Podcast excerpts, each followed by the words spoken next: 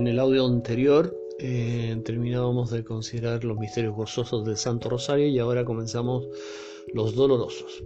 Pero me parece que antes de entrar directamente en el terreno del primer misterio, la oración de Cristo en el huerto de Getsemaní, hace falta una pequeña introducción y a eso voy a dedicar este, estos 10 minutos a los misterios dolorosos. Me parece que son los más densos, ¿eh? los más densos en cuanto misterios del amor de Dios, porque nunca, jamás en la historia de la humanidad el amor de Dios había sido expresado de un modo tan intenso, tan profundo, tan concreto a su vez. Entonces, eh, acercarse al Calvario es acercarse a la expresión más grande del amor de Dios por nosotros. Jesús mismo lo dice, no hay amor más grande que el que da la vida por sus amigos. Y tengamos muy en cuenta que ese dar la vida de Jesús en la cruz es por todos y por cada uno. Solo Dios lo puede hacer. Por todos, o sea, Adán y Eva y hasta el último de los hombres que poblarán la tierra antes del juicio final.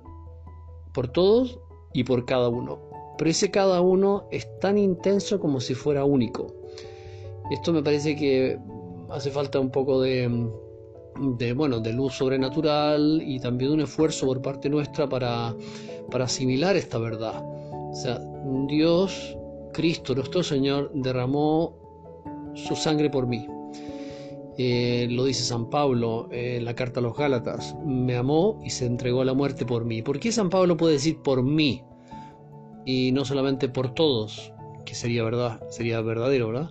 O, por nosotros, sino llega a decir por mí, porque es consciente de que el amor de Jesús em, lo tuvo presente a él y se entregó por Pablo como si fuera el único que había que rescatar del pecado y de la muerte. Bueno, por eso que, que esa conciencia a la que llega Pablo Em, con la fuerza y la luz del Espíritu Santo también es un don y una tarea para cada uno de nosotros. Es muy importante en nuestra vida espiritual, en nuestra relación con Dios, en Cristo, llegar a esa convicción.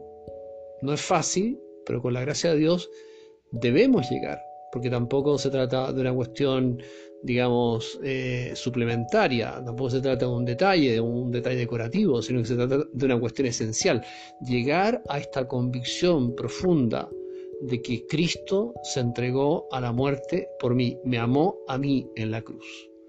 De alguna manera a mí me ayuda a pensar en esas iniciales del INRI, Jesus Nazarenus Rex Judeorum en latín, que como sabemos estaba escrito en griego, en latín y en hebreo pero habitualmente en la iconografía cristiana aparece un INRI, aunque el título, que se llama, que es como la razón por la cual eh, el ajusticiado muere, eh, lo solemos resumir con esas cuatro letras, I-N-R-I, INRI. Bueno, si yo me llamara Ignacio eh, Norberto Ruiz Iriarte, por inventar apellido. Bueno, entonces mis, eh, mis letras, mis, eh, las letras de mi nombre estarían puestas, mis iniciales estarían puestos eh, sobre la cruz. Y me quedaría como muy fuerte encontrarme allí. Bueno, esa, e, ese, eso mismo tendríamos que hacer cada uno de nosotros, ¿verdad? De poner las propias iniciales sobre el crucifijo.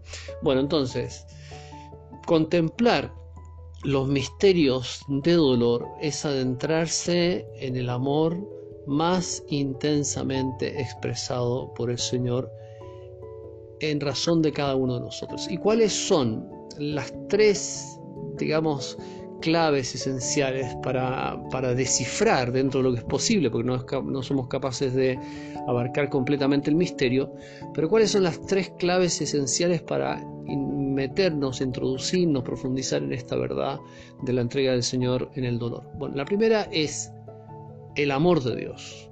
O sea, nada de eso hubiera ocurrido si Dios no fuera amor y el amor que es, un amor intensísimo, eterno, infinito. Solo el amor de Dios es capaz de una entrega así. Esa es una primera clave fundamental. Segunda clave, el misterio del pecado. ¿Por qué? Porque el Señor muere por su amor, pero en razón de una culpa que quiere saldar, de una enfermedad que quiere curar. Entonces no podemos mirar la cruz sin de alguna manera ver ahí la miseria humana, mi miseria, la mía personal, mis pecados y los pecados de todos los hombres de todos los tiempos. Jesús mismo lo dirá a la hora de pronunciar esas palabras en la consagración del cáliz, ¿verdad? Cuando va a transformar esa, ese vino en su sangre, alma eh, y divinidad. Entonces, eh, Jesús mm, muere por nuestros pecados, esta sangre que será derramada por el perdón de los pecados. Entonces, la causa digamos, primera del sufrimiento del Señor en el Calvario es su amor. Es su amor el que lo lleva libremente, subrayemos esta verdad, libremente a abrazar la cruz. Todo el sufrimiento que contemplamos eh, en el Señor eh, es completamente asumido por Él en libertad. Por eso podríamos hablar de una autocoronación de espinas, de una autoflagelación, de un clavarse a sí mismo en la cruz, porque hubiera bastado un solo pensamiento, un solo movimiento interior de su voluntad para que todo eso se detuviera y, la cosa hubiera quedado hasta ahí. Entonces el Señor lo sufrió todo libremente, no como nosotros que tantas veces sufrimos pero como que, ah, ya, ¿cómo me puedo sacar esto de encima? Eh, qué horror, a ver qué remedios tengo, y voy ahí, abro el cajón y encuentro el remedio y me tomo el antídoto o el analgésico y así se me pasa el dolor de cabeza, el dolor de callo, el dolor de músculo. Jesús no se tomó ningún analgésico, teniéndolos todos a la mano. Todos, absolutamente todos los analgésicos de sufrimiento físico y de su sufrimiento moral todos esos analgésicos, todos esos, eh, digamos, medios de, salvar de esa situación en la que se encontraba, fueron rechazados positivamente por él. Quiero sufrir para demostrar mi amor. Entonces, primer elemento, el amor de Dios que lo explica todo. Segundo elemento, nuestra miseria humana. Estamos allí. Estamos ahí, Jesús se acordó, nos tuvo presentes y se acordó de todos y cada uno de nuestros pecados y nos perdonó en la cruz. Por eso que el sacerdote me puede perdonar en la confesión. ¿Por qué? Porque Jesús ya me perdonó en la cruz. Jesús me perdonó en la cruz y, y luego esa misericordia de Dios se realiza cada vez que me acerco al sacramento de la confesión y le pido arrepentido perdón de mis pecados.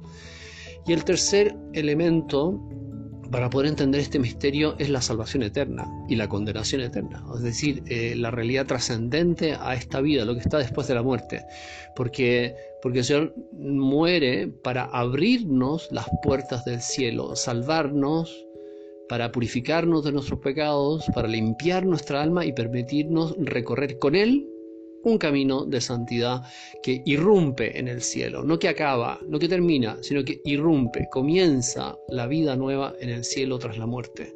O sea, toda la cruz es la, digamos, la llave maestra y única por la cual se nos abrieron las puertas del cielo. Entonces tenemos aquí las tres dimensiones que nos permiten avanzar en cada uno de los misterios que comentaré a partir ya del próximo lunes. Primer misterio doloroso, la oración de Cristo eh, en el huerto de Getsemaní y los otros cuatro restantes. Se, entienden, eh, es un entrelazamiento del amor de Dios, de la miseria humana y de este destino trascendente al cual estamos llamados desde la eternidad y para la eternidad.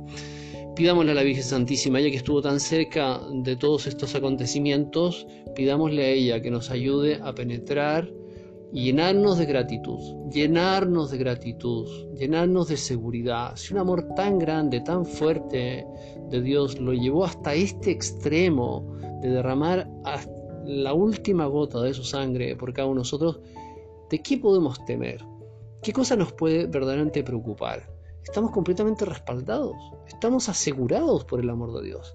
Pidámosle a la Virgen que nos dé una gran fe en el amor de Dios, una gran tranquilidad en el amor de Dios, porque el Señor no nos falló ni nunca jamás nos fallará.